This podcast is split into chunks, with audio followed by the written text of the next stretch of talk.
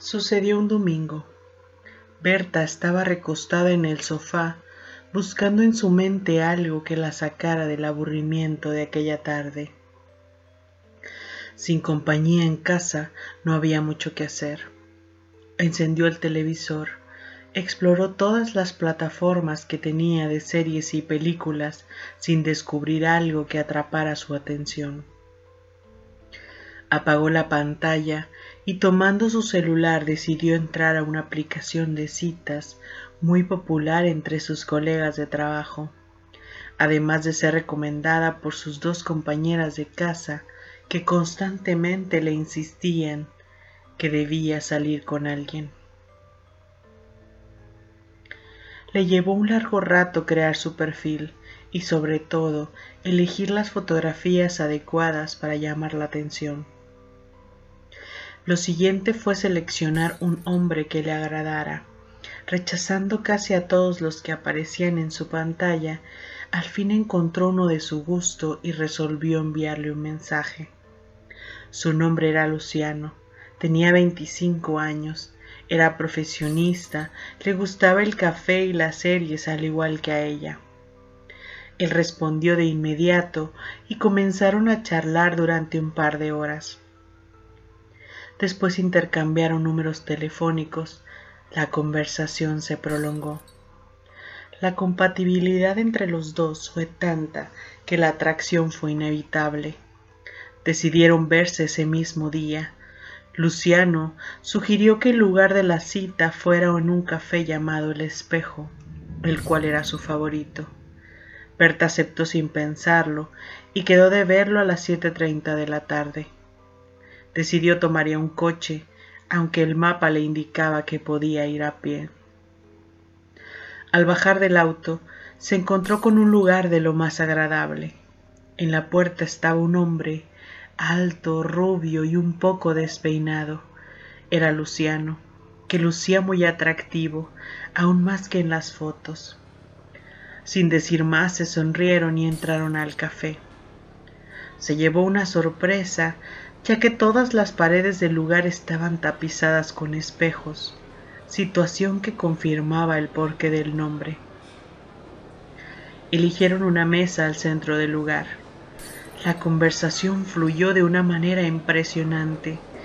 En la mente de Berta solo cabían pensamientos agradables. Esa noche bebió más café de lo que su cuerpo acostumbraba y como era de esperarse, tuvo que buscar el lugar indicado para liberar la vejiga. Un mesero le indicó dónde se encontraba, y al abrir la puerta se topó con más espejos de los que se acostumbra a tener en un baño. En ese momento, una sensación extraña la abordó. Era como un presentimiento. Algo no estaba bien. Al salir, se dirigió a la mesa y se sorprendió al ver que Luciano no estaba. Pensó que tal vez él también había tenido necesidad de ir al baño, así que lo esperó. Pasaron los minutos y ella seguía viendo cómo pasaba el tiempo. Poco a poco el lugar se fue quedando vacío. Comenzó a sentir angustia y en su mente el pensamiento constante de que su cita había aprovechado de su ausencia para abandonarla. Decidió no esperar más y salió del café. Optó ir caminando. Paso a paso se preguntaba el porqué de la acción, repasó los temas que abordaron y no encontró un motivo por el que él se hubiese ido. Por un momento pensó que tal vez tuvo una emergencia, alguna muerte, un accidente pero de haber sido así, se lo habría hecho saber. El enojo le sucedió a la angustia. Ansiaba llegar y contárselo a sus amigas, las cuales al enterarse lo odiarían e insultarían, hecho que le generaría tranquilidad y así podría contarlo como una experiencia más. Llegó a su departamento, sacó las llaves y se sorprendió porque no abría la puerta. Si sus amigas hubieran cambiado la chapa, le habrían avisado, Pensó que tal vez era su enojo y comenzó a tocar el timbre. Seguro ya había llegado alguna. Al no obtener respuesta, tocó con el puño cerrado, después gritó cada vez más fuerte. Se asomó por debajo de la puerta y alcanzó a ver el reflejo de ellas caminando. Volvió a gritar y decirles que acabaran con la broma. Estaba cansada y molesta sin ánimos de juego. No le abrieron. Se hartó y se alejó de ahí. Se dirigió a casa de sus padres. Vivían a unas cuadras y no les molestaría que pasara la noche en su antigua habitación. Al llegar, sucedió lo mismo, las llaves no entraban. Tocó el timbre, gritó, golpeó la puerta y nadie le respondió. Comenzó a asustarse. Definitivamente algo no estaba bien. ¿Qué sucedía? Se habían puesto todos de acuerdo para jugarle una broma. No podía quedarse ahí. Resolvió llamar a una compañera del trabajo para pedirle hospedaje por una noche. Ella sí le abriría, puesto que no había relación alguna entre sus amigas y su familia. Fue muy extraño cuando vio que su celular estaba apagado. Intentó encenderlo sin éxito. Caminó buscando un taxi. Ninguno se detenía. Era como si nadie la viera. Se dirigió a su departamento y se sentó en la entrada. Esperaría que alguna de sus amigas saliera y poder hablarle de frente. Pasaron las horas y comenzó a amanecer. Berta seguía esperando. Escuchó la puerta abrirse y se puso en pie para confrontar a quien se topara. Al ver a su amiga, le habló enérgica, reclamando el porqué de su conducta. Su amiga, que a diario salía a correr, pasó de largo sin verla ni escucharla.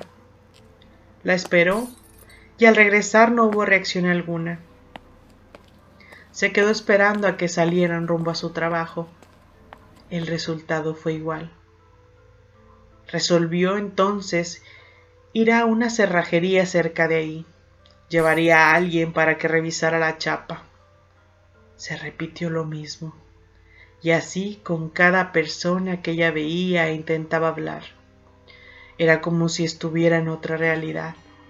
Podía sentir los objetos, a las personas, pero nadie la veía. Era como un fantasma. De pronto recordó la sensación extraña que la abordó en el baño de aquel café. Ahí comenzó todo.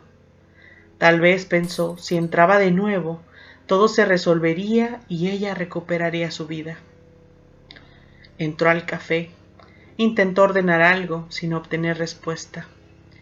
Se dirigió al baño, e hizo exactamente lo mismo que el día anterior. Al salir, miró hacia la mesa del centro. ¿Cuál fue su sorpresa al ver al mismo hombre con el que ella había estado platicando, pero con otra chica? Se acercó y le preguntó el por qué la había dejado. Se desilusionó al no obtener respuesta y se dispuso a salir del café. De pronto, se detuvo cuando escuchó la misma conversación que Luciano había tenido con ella el día anterior y se regresó de inmediato. No lo podía creer. Era la misma situación en la que ella estuvo. No era posible lo que estaba sucediendo. Se quedó observando y escuchando hasta que la chica se puso en pie y se dirigió al baño. En ese momento Luciano se levantó de la mesa y se dirigió hacia donde ella estaba. La miró directamente a los ojos y una sonrisa perversa se pintó en su rostro. Berta experimentó el terror que jamás había sentido.